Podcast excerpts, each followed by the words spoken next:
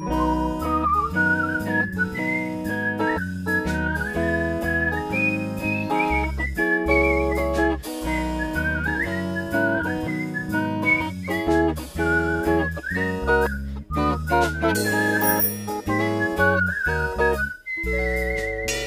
Campus-Spezialisten. Hallo und herzlich willkommen zum Podcast Die Campus-Spezialisten der Fachhochschule Potsdam. Wir sind Mara und Nicole und studieren zusammen Architektur und Städtebau.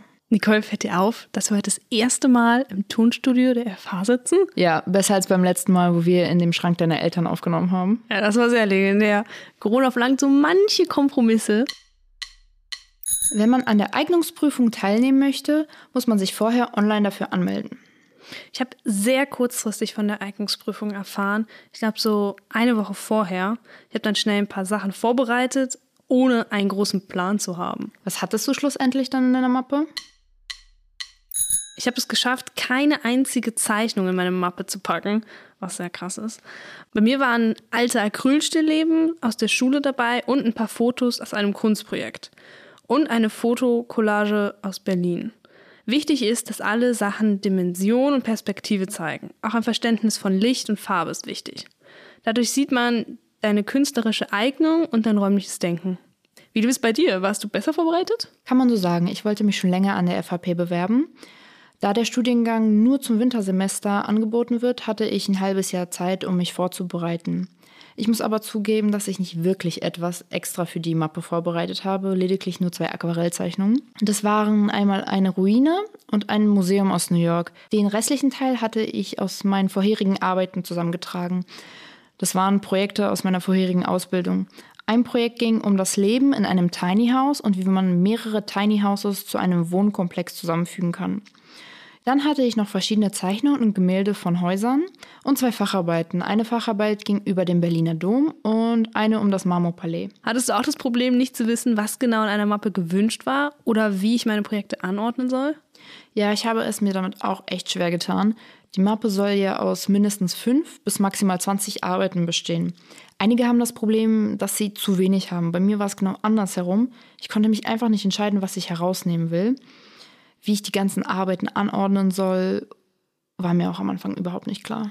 Genau das Problem hatte ich auch. Ich habe zum Beispiel im Internet recherchiert, ob es Angaben zur Anordnung den Arbeiten gibt, habe aber nichts gefunden, was auf uns zutrifft. Deswegen habe ich mich einfach an das vorgegebene Format A3 gehalten und alles lose in die Mappe gelegt. Ja, mit der Anordnung hatte ich auch Probleme und die YouTube-Videos, die ich mir angesehen hatten, haben mir nicht wirklich weitergeholfen.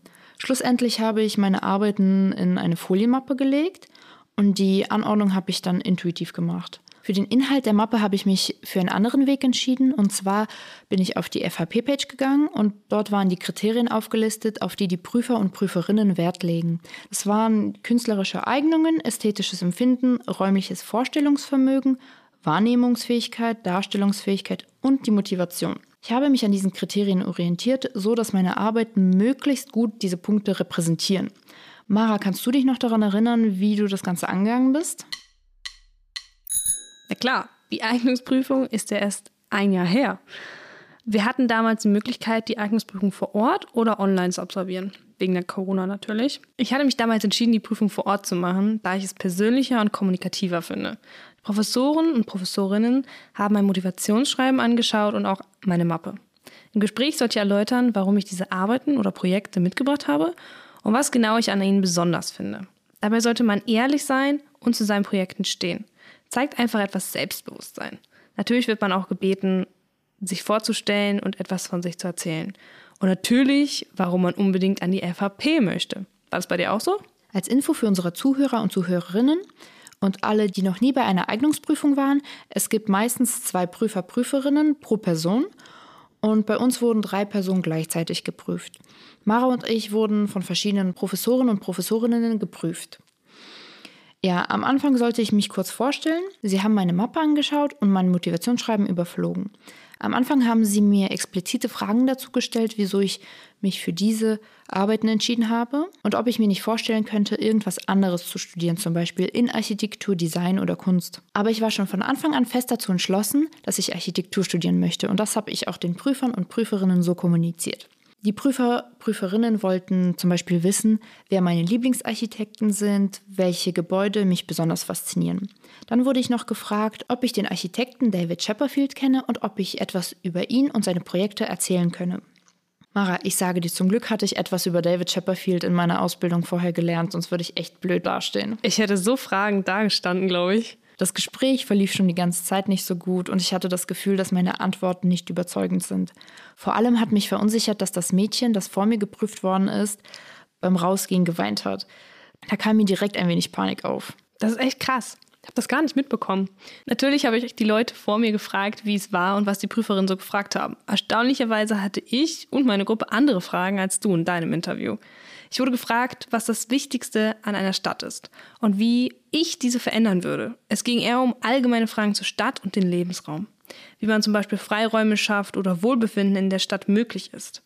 Dabei hat meine Antwort viel gezählt. Ich denke auch, hier muss man ehrlich und spontan antworten. Hauptsache, ihr könnt eure Antworten erklären und steht hinter ihnen. Aber nein, bei mir ist niemand weinend rausgerannt.